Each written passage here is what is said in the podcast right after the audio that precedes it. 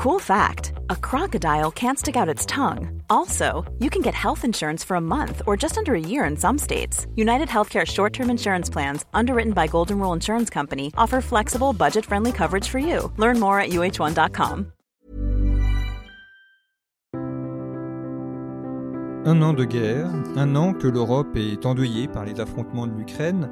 Un an que l'on analyse, que l'on commente ces rivalités entre Kiev et Moscou, rivalités qui vont au-delà simplement de ces rapports de, force, et un an que l'on ne voit pas euh, comment ce conflit pourrait se terminer, un conflit qui n'a pas commencé en février 2022, mais qui a des racines beaucoup plus profondes. Nous allons, au cours de cette émission, revenir sur les origines du conflit et puis essayer de voir également quelles pourraient être les hypothèses de possibles de, sortie, avec mon invité Eugène Berg, diplomate, essayiste, auteur d'un ouvrage intitulé Ukraine février 2023, les racines du conflit, son impact sur les démocraties, un nouvel ordre mondial, qui est paru aux éditions Hémisphère. Eugène Berg, que vous retrouvez régulièrement dans les colonnes de conflit. Eugène Berg, bonjour. Bonjour. Merci d'être euh, revenu à notre micro, puisque nous avons eu l'occasion, euh, il y a quelque temps déjà, de réaliser des émissions sur l'histoire de la diplomatie. Je renvoie nos auditeurs à ces deux émissions qui étaient issues euh, d'un de vos précédents ouvrages. Alors, on va voir l'Ukraine euh, peut-être euh, commencer par la fin. Où, euh, ça fait un an maintenant que la guerre a commencé de façon directe. quelles pourraient être, d'après vous, les, hypothèses de sortie crise Évidemment, on ne va pas prédire l'avenir, on ne sait pas comment ça se finira, ni comment, ni quand. Mais on peut émettre des hypothèses et comme vous êtes un, diplomate, vous êtes diplomate en activité, vous avez aussi l'expérience des négociations. Quelles sont pour vous aujourd'hui, en, mars 2023, mars 2024, pardon, les, euh, quelles sont pour vous en mars 2023 les hypothèses possibles de sortie du conflit? Alors écoutez, les gens écrivent et disent, il faut, il faut dire clairement un peu la même chose. Soit l'effondrement de l'un et de l'autre, qui est une hypothèse probable, mais à mon sens peu, peu envisageable, au moins dans les 6-7 mois, en fonction quand même des réserves humaines, surtout de la Russie, du matériel qui arrive de l'OTAN, des possibilités de la Russie éventuellement de se, de se fournir pour être pays ami. Donc l'effondrement de l'un ou l'autre est une hypothèse envisageable mais peu probable. La deuxième, c'est évidemment l'arrêt des conflits, c'est-à-dire une espèce de conflit de basse intensité gelé qui est ni un armistice, ni encore moins une paix, encore moins un traité, mais une espèce de petit feu qui continue, où les gens restent sur leur position, encore faut-il savoir lesquelles. Ça, c'est une des hypothèses qui, est envisagée par les experts, les diplomates et les responsables. Il y a aussi les hypothèses intermédiaires, c'est-à-dire le, euh, l'extension du conflit. Et là, il y a deux possibilités. Là, c'est plus sérieux. Il y a l'extension horizontale et verticale horizontale, c'est l'implication d'autres pays. Et on pense évidemment à la Biélorussie. Loukachenko, le Batka, Poutine fait tout pour l'impliquer, directement ou indirectement, pour fixer l'armée ukrainienne au nord. Alors il y a les marais de Pripyat, bien sûr. Alors lui, il fait tout pour résister. Il est allé à Pékin il y a une semaine. Euh, il est en train d'accueillir euh, des troupes russes, des bases, des avions. Il entraîne il, monte en puissance parce qu'il veut exister, c'est évident. Autrement, sans, armée crédible, il ne pourrait pas résister à Poutine. Alors pour l'instant, il a résisté, mais on ne sait pas ce qui va se passer dans 3-4 mois. Et puis on peut très bien, euh, on ne peut pas écarter l'opinion en disant, voilà, j'ai été attaqué par l'Ukraine, et puis je, réplique, c'est tout, je, petite escarmouche. Alors, l'extension verticale, c'est le nucléaire. Et là, je le présente dans mon livre, trois possibilités. Le coup de semonce, bon, j'ai toujours dit, le nucléaire, euh, personne n'y croit.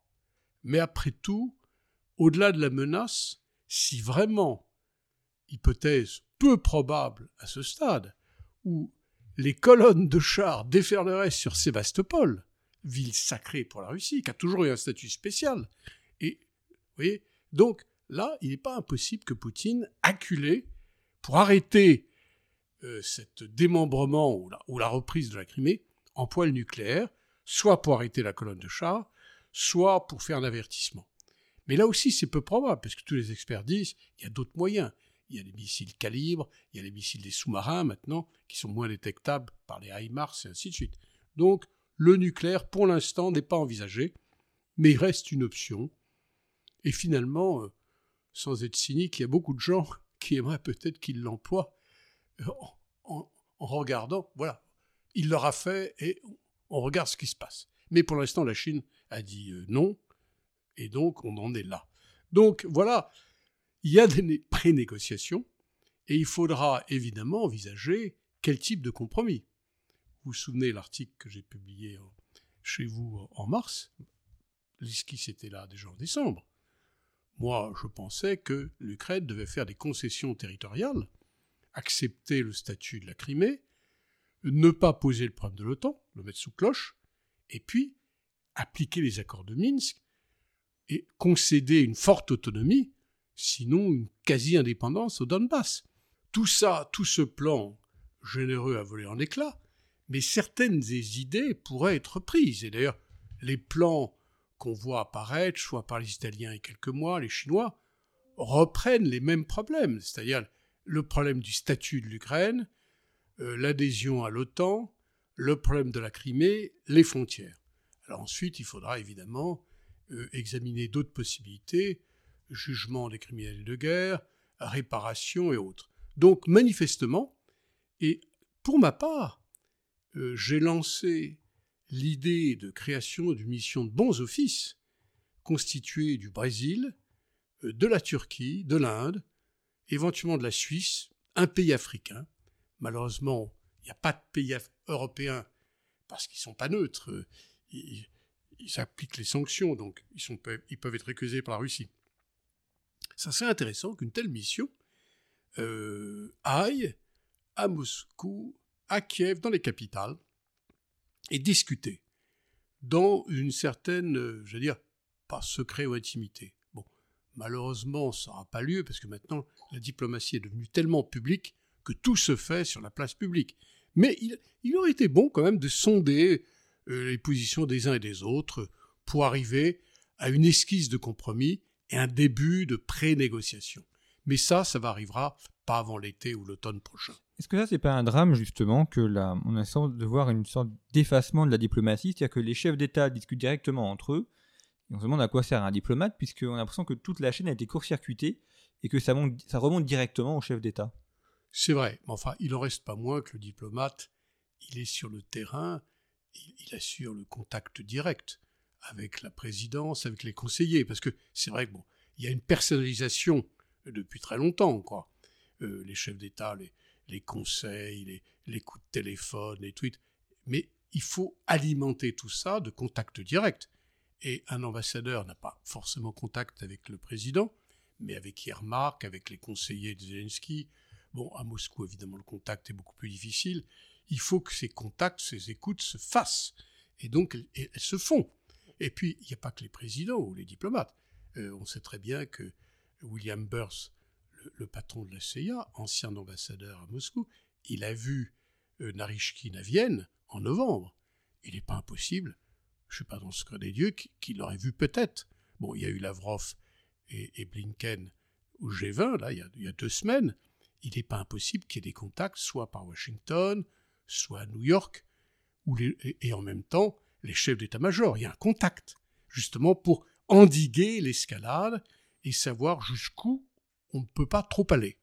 Vous évoquez la médiation. Est-ce que un des, une des, leçons de cette guerre, c'est pas la, la fin actée de l'ONU, qui normalement ça serait à elle de faire ce genre de choses, et là elle est complètement euh, euh, invisible, elle n'est pas du tout intervenue. les, on voit bien que lorsqu'il y a un, conflit grave, c'est les nations qui règlent les problèmes entre eux, et l'ONU n'existe plus de fait. Ah oui, là, je, l'aborde dans la conclusion. Je, je vois que l'ONU, bon, euh, Gutiérrez est venu trois fois à Kiev, mais c'est plus euh, platonique que réel. Bah, d'abord parce qu'il y a le Conseil de, sécurité où il y a le veto. L'ONU, c'est la diplomatie publique. Elle n'a pas un instrument. C'est-à-dire, il faudrait. Non, l'ONU n'est pas habilitée pour justement euh, sauf pour des petits conflits, genre Afrique, où elle crée des hauts représentants, des missions de bons offices. Et là, elle essaye d'apaiser et de faire en sorte que les protagonistes discutent. Là, le conflit est tellement sévère, il est tellement profond, il met en cause, euh, d'une manière directe ou indirecte, les grandes puissances, puisque maintenant la Chine s'implique, euh, l'Inde n'est pas encore présente. Disons que ce n'est plus un conflit local, c'est un conflit mondialisé qui a pris des dimensions tellement globales que l'ONU, euh, elle n'est pas adaptée, malheureusement. Par contre, s'il y a un accord, il faudra absolument l'entériner. L'ONU sert, elle donne, elle fait son cachet, elle entérine, elle légitime l'accord.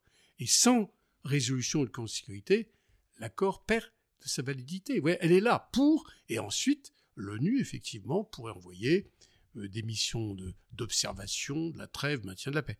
Mais là aussi, c'est difficile parce qu'il y a l'OCE. Et l'OCE, elle a été chargée d'observer la ligne de séparation dans le Donbass. Bon, elle n'a pas toujours fait son travail, faute de moyens. Vous savez, j'ai plus le chiffre en tête. Il y avait 350 observateurs pour une ligne de centaines de kilomètres. Ils calculaient les obus, calculaient les franchissements. Euh, est-ce que les, les, les obus, enfin, est-ce que les armes à gros calibre étaient retirées? Elle n'avait pas vraiment les moyens et personne ne lui permettait d'entrer. Donc, il y a effectivement, si on s'oriente vers une, un armistice ou un, cessez-le-feu ne serait-ce que temporaire, il faudra renforcer tout ce mécanisme d'observation de la trêve et puis et de mise en place d'un système de déconfliction. Mais on n'en est pas là.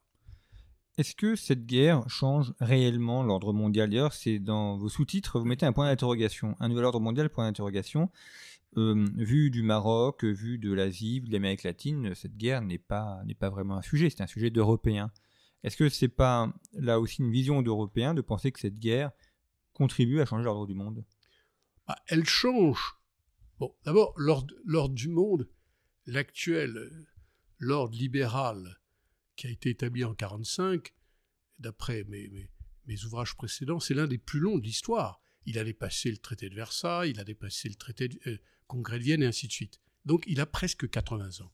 Mais effectivement, on n'a pas changé la structure. C'est le même Conseil de sécurité, l'Assemblée générale, ainsi de suite. Donc l'ONU, telle qu'elle est, n'a pas changé. Et pour qu'il y ait un ordre, et là, euh, je, suis, assez ouvert là-dessus par rapport à beaucoup de mes collègues, je considère qu'il faut élargir le Conseil de sécurité et qu'il faudrait même suspendre le droit de veto, qui est quand même assez inégalitaire lorsqu'une grande puissance est impliquée. Mais c'est révolutionnaire, et ils le font pas. C'est là le problème. Alors là, effectivement, si on fait ce pas, on aura un autre ordre.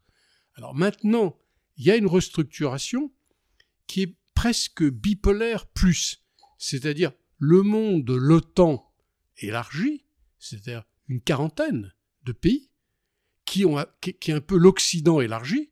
Bon, bah, c'est les 38 de l'OTAN, plus euh, Japon, peut-être Singapour, surtout Corée, Australie, Nouvelle-Zélande. Et puis autour, il y a euh, l'organisation de coopération de Shanghai, qui au départ était 5, maintenant ils sont 9. La Turquie, intéressant, en septembre dernier, a demandé à adhérer. Donc on a un pôle que certains vont dire le pôle démocratique, entre parenthèses, le pôle autoritaire. Et il y a tous ceux qui sont autour. Et autour, il y a les gens qui sont plus ou moins compagnons de route euh, de, euh, euh, de l'OTAN, des États-Unis pour faire simple, ou alors de la Chine et de la Russie, et il y a ceux qui sont vraiment non engagés, qui sont neutres. Mais là aussi, autant pendant la guerre froide c'était binaire, là on a une multi-appartenance. Quand vous voyez que par exemple la Turquie, membre de l'OTAN, veut adhérer à l'organisation de coopération de Shanghai, ça montre que finalement les affiliations sont mouvantes et ça prouve que cet ordre, il est, il est mouvant, il est flexible, il n'est pas structuré encore. Mais le nouvel ordre, c'est aussi, alors là, ça dépasse ce que j'ai écrit ici, mais enfin c'est intéressant, c'est toute la guerre technologique sur les microprocesseurs qui se prépare. Donc c'est un monde de normes occidentales américaines avec un monde chinois, et on sait très bien, question très controversée, que la Russie ne, fabriqua, ne fabrique pas de microprocesseurs, elle en a acheté 2,6 milliards, elle a même acheté des machines à laver, euh, des, frigidaires pour, incorporer dans ses missiles. Et donc la Chine dépend de Taïwan là-dessus. Et on, est en train de couper. Donc là aussi, technologiquement, on va vers une séparation de ces deux mondes. Et on sait très bien que l'armement, la recherche-développement, l'intelligence artificielle, tous les nous formes de guerre. Quand j'ai lu, euh, il n'y a pas plus tard que trois jours, qu'un avion chinois a gagné une bataille par l'intelligence artificielle, imaginons ce que vont être les guerres dans 5-6 ans, s'il y en a. Il y aura non seulement les drones, mais il y aura des avions sans pilote, il y aura des... donc on aura une guerre beaucoup plus. Et c'est là. Et cette guerre, elle ouvre cette ère. Regardez un autre exemple que je cite. Les gens de la Silicon Valley, orientés un peu à gauche, ils voulaient pas être avec le Pentagone. Parce que c'est l'effet Vietnam. La guerre, c'est sale, c'est pas bien. Et bien maintenant, ils s'engagent. Parce qu'il y a la DARPA, euh, l'organisme de recherche du Pentagone, ils ont des dizaines de milliards de contrats. Eh bien, ils vont attirer les cerveaux et, on va se lancer euh, dans les wargames, dans l'intelligence artificielle, dans la robotique et ainsi de suite. Et là, encore une fois, l'Ukraine va être étudiée par les états-majors, les écoles de guerre pendant des décennies. Alors, vous évoquez les états-majors et, euh, l'Ukraine. Euh, regardons la, Russie. Euh, là aussi, comment est-ce que vous, voyez une évolution possible de, la Russie qui n'a pas connu la victoire qu'elle espérait? Est-ce que ça peut ébranler Vladimir Poutine? Est-ce que ça peut conduire à un changement de régime? Et puis, il y a aussi la question des rapports entre la Russie et la Chine, et notamment du contrôle de la partie sibérienne. Est-ce qu'en se en s'engluant euh, en Ukraine euh, ou en déclarant la guerre à l'Ukraine, la Russie euh, ne met pas à mal ses possessions en Sibérie Bon, Sibérie, là aussi, c'est un gros problème. On sait, sans être docte, qu'il y a les fameux traités de Pékin et Nankin, 1860, où la, Russie a repris, enfin, a accaparé un million et demi de kilomètres carrés. Les, Chinois sont pragmatiques. Ils vont, ils cherchent pas à posséder ces territoires, mais elle est dominée économiquement. Ils ont du bois, ils ont des matières premières, ils ont des populations qui travaillent. Euh, on m'a dit, moi j'ai pris le transsibérien, au cours du passage, on me disait qu'il y avait des villages chinois un peu secrets qui travaillaient. Donc, alors ils n'ont pas envahi la Sibérie, mais ils la mettent en valeur, parce qu'il y a un vide d'hommes énorme. La Sibérie, c'est 12 millions de kilomètres carrés pour 37 millions d'habitants. La Russie, par exemple, a établi un, programme, euh, il y a déjà une dizaine d'années, tu t'établis en Sibérie, je te donne un hectare. Mais qu'est-ce qui va prendre un hectare? Il n'y a pas de route, il n'y a rien. Alors ça, la Chine, effectivement, comme on le sait, achète du pétrole et du gaz avec des rabais de 30%, et puis évidemment, elle va fournir toute la technologie dont la Russie va manquer certainement, parce que la Russie fait marcher à fond ses industries de guerre, et elle a beaucoup moins de développement dans les industries civiles, justement les microprocesseurs, les voitures, les airbags, ainsi de suite. Donc là, pour votre question. Alors, la Russie, effectivement, elle s'est orientée dans cette guerre. Bon, euh, je développe toute une idée sur ce que j'appelle le, triangle de Lublin. Donc, pour elle, c'est son statut de puissance transrégionale qui est en cause. Bah, vous êtes au courant, vous êtes vous-même bien développé ça. C'est le Heartland. c'est l'axe baltique, mer Noire. C'est la troisième Europe. C'est le contrôle de ce territoire, qui est quand même important, qui est une douzaine de pays. C'est l'initiative des trois mers, c'est-à-dire euh, Baltique, mer Noire et puis euh, euh, Adriatique. C'est vraiment un développement européen énorme qu'on aurait pu développer. Cette guerre a fait tout ça en éclat, et la Russie, elle joue son avenir, puisque si elle perd le contrôle de ce entre jeux proches, elle n'est plus une puissance.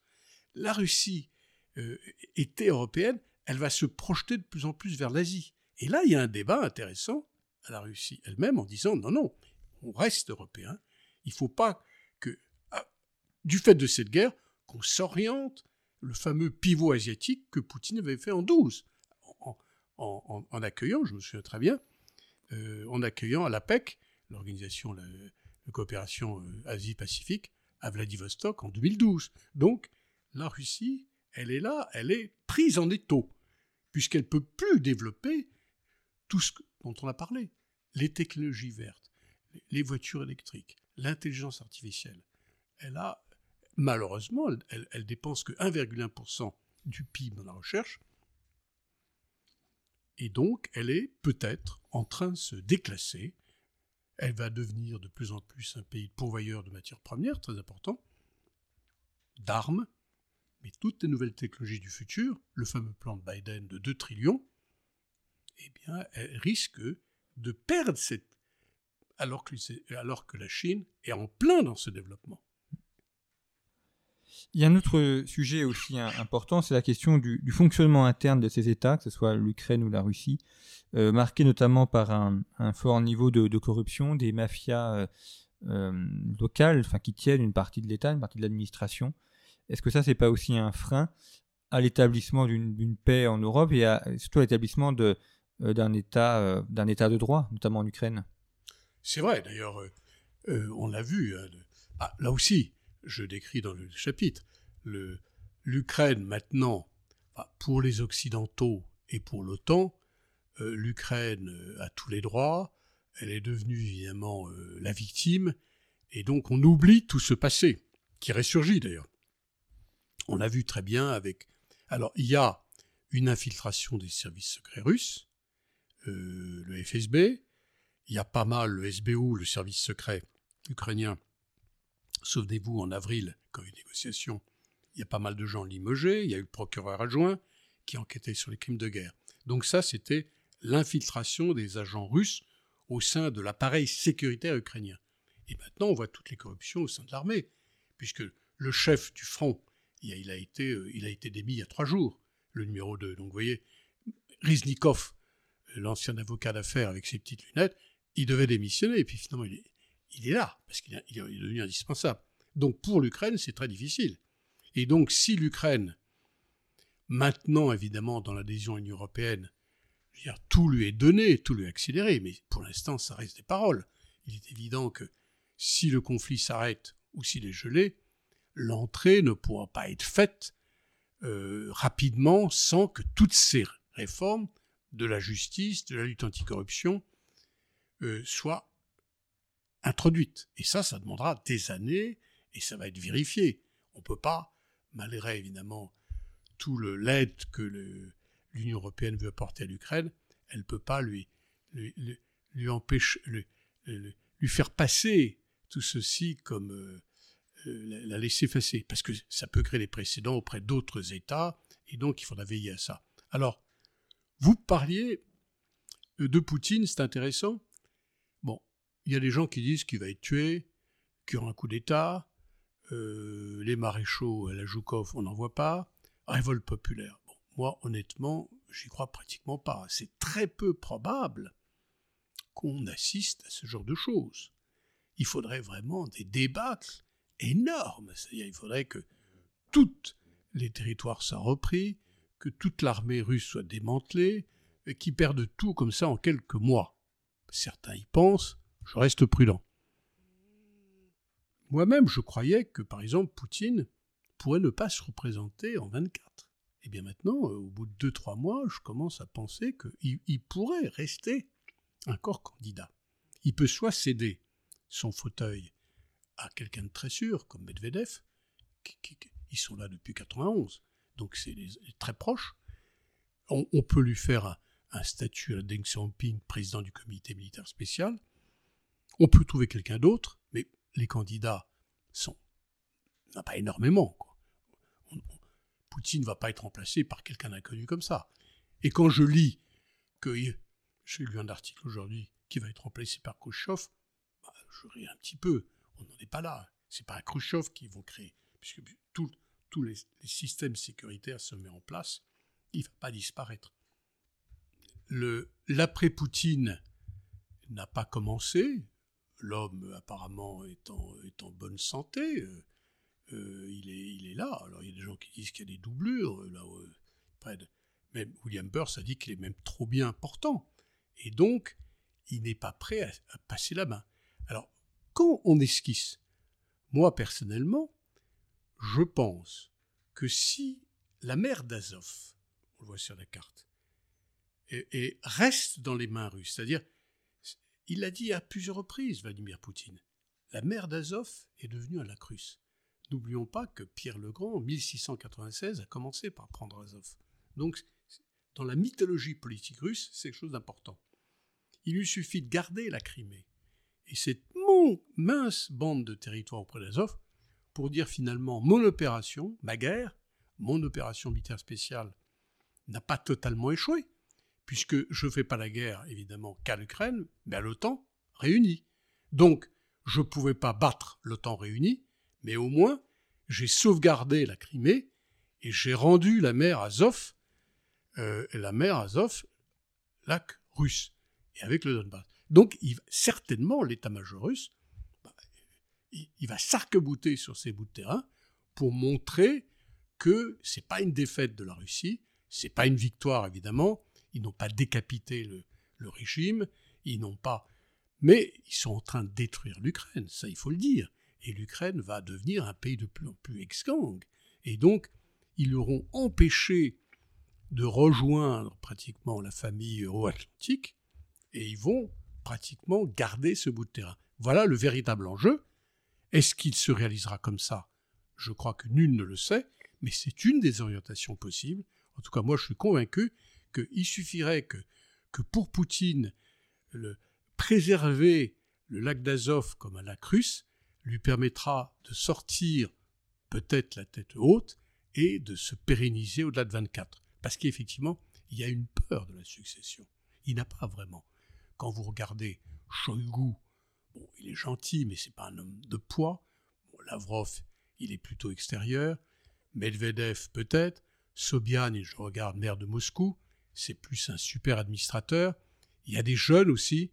Bon, il y a, il Voloshin, le président de la Douma, qui était un ancien président, euh, euh, euh, directeur d'administration présidentielle. Il y a comme ça. Je regarde la télévision, souvent je regarde. Personne n'a l'expérience, l'aura de Poutine, qui a créé autour de lui des cercles très différents, qui jouent certainement les uns contre les autres. Il a effectivement fait émerger, on a des jeunes gouverneurs comme à Kaliningrad, d'autres, disons, qui ont la quarantaine.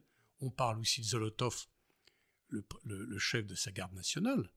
Mais là aussi, la garde nationale est allée euh, en Crimée, elle n'a pas fait de prodige. Donc là aussi, c'est pour ça que ceux qui auront remporté des victoires sur le terrain auront effectivement plus de chances d'accéder aux échelons suprêmes. Pas forcément la présidence, mais aux échelons suprêmes, c'est-à-dire les 5-6 postes les plus importants du système. Et pour l'instant, ces 5-6 postes sont occupés par les mêmes depuis à peu près 20 ans. Ils n'ont pas bougé. Donc il y a aussi une ossification, un vieillissement. Alors il y aura certainement, est-ce que ça sera en 24, un changement de génération? Mais c'est encore prématuré. Et l'Ukraine, effectivement, va accélérer ce processus, devrait l'accélérer, mais là on est dans l'incertitude et dans l'expectative. Changement de génération, et il faut en plus que la nouvelle génération ait été formée et préparée. On ne dirige pas un pays comme ça, les services de sécurité également. Euh, et c'est un, des problèmes aussi euh, de la structure Poutine, c'est que ayant fait le vide pour durer, euh, bien il se retrouve sans héritier possible. Oui, bah, vous savez, aucun, aucun dire, chef d'État type autoritaire, personne charismatique n'est prêt à créer. Il n'y a, a que Medvedev qui joue un rôle, souvenons-nous, il était libéral en 2009. Oui, c'était un centriste. Et là, il est plus radical que Poutine sur certains aspects. Oui, mais c'est une division des jeux. Et souvenez-vous, la SFIO, je me souviens à Guy la présidence de la SFIO, elle se gagnait à gauche. Parce qu'il fallait être le plus à gauche pour gagner. Et après, une fois qu'on l'avait, on allait vers la droite. Bon, là, c'est pareil. On se met vers la gauche pour ensuite faire une politique centriste. Et puis, il ne faut pas oublier que cette guerre a fait naître ou a développé le courant nationaliste euh, qui s'était manifesté euh, en, Crimée, la, Nouvelle-Russie, Poutine a dérivé vers ce mouvement nationaliste en disant les terres ukrainiennes sont russes historiques, il faut les récupérer, et ainsi de suite. Il joue. Donc, il y a un courant de droite, il y a un courant du centre, et il y a les libéraux économiques qui sont constitués de Elvira Nabolina, qui parle très bien français. Elle était venue plusieurs fois au Sénat, on s'est entretenu avec elle. Il y a Soulianov, le ministre des Finances. Koudrine, il reste en réserve lui aussi, c'est un libéral pratiquement par rapport. Et il n'a pas rompu avec Poutine. Mais ce courant, disons des gens, il y a quelques oligarques comme Deripaska qui disent que c'est très mauvais pour les investissements. Euh, la Russie va se désinvestir, elle a besoin d'investissements étrangers, de technologie, mais ils sont très minoritaires. Donc c'est peut-être 2-3%. Il y a le courant d'extrême droite, dont Zakhar Prilepine, que je connais, euh, qui lui a, a été le chef d'un bataillon que j'ai connu il y, a, trois ans au, au, Festival du Livre Russe. On y allait, personne ne croyait que l'antagonisme et cette guerre allaient nous, nous, bouleverser. Et donc, lui, il a pris position, il a un parti politique, il est allé au Donbass. Donc, tous ces gens-là, euh, comme, euh, vous voyez, euh, comme Strelkov, tous ces gens-là qui ont été à l'origine du soulèvement du Donbass, bon, bah maintenant, ils parlent. Il y avait, il y avait Jirinovski, qui était le DPR, qui était un peu aussi l'espèce le, de politique très franc, il a disparu, donc toute cette frange est occupée. Alors maintenant, il y a effectivement ces luttes de clans entre Prigogine et puis le reste. Prigogine, c'est un homme de l'ombre. À mon sens, il est apparu. Il veut exister. En bon businessman, pour lui, ça accroît quand même ses marchés, parce que Wagner, ils ont récupéré des mines d'or en RCA, euh, au Mali, et donc pour lui, c'était une espèce de, de multinationale multicarte, où il y a à la fois euh, de l'informatique, des cyborgs, il y a aussi des mines, il y a du financement, et il y a de l'armée. Alors là, il joue avec ceci, et il constitue un espèce d'État dans l'État. Quels sont ses liens avec Kadyrov? Kadyrov, là aussi, il est, complètement hors norme. Par exemple, là, il dit qu'il faut récupérer l'ancienne RDA, on l'a lâché pour rien. Donc vous voyez, maintenant, c'est intéressant, la parole s'est libérée. Tout ça a été cloisonné, euh, bien contrôlé, et maintenant, au faire de la guerre, il y a une espèce de, je dirais pas de cacophonie, mais l'expression. Voilà. Et Poutine, il essaie de réguler ça, et il reste l'arbitre global de tous ces systèmes. Donc la Russie est beaucoup plus pluraliste qu'on le disait, elle est moins rigide, on voit apparaître ces, ces quelques sans-fleurs. Alors est-ce qu'ils vont constituer des clans, des clans d'intérêt, c'est-à-dire des clans politiques, économiques, médiatiques, parce que le vrai pouvoir il est là, la force, l'argent, les médias, certainement. Mais là aussi, le pouvoir ne va pas permettre euh, que, ces groupements euh, qui peuvent leur mettre en cause euh, émergent.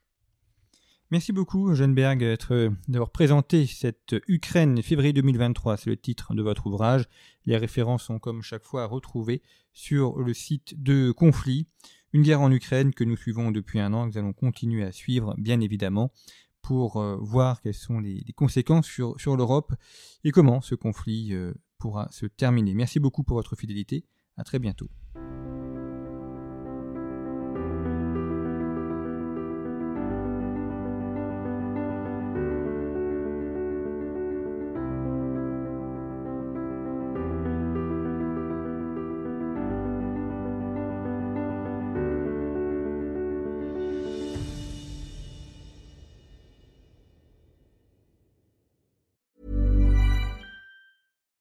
Here's a cool fact a crocodile can't stick out its tongue. Another cool fact you can get short term health insurance for a month or just under a year in some states. United Healthcare short term insurance plans are designed for people who are between jobs, coming off their parents' plan, or turning a side hustle into a full time gig. Underwritten by Golden Rule Insurance Company, they offer flexible, budget friendly coverage with access to a nationwide network of doctors and hospitals. Get more cool facts about United Healthcare short term plans at uh1.com.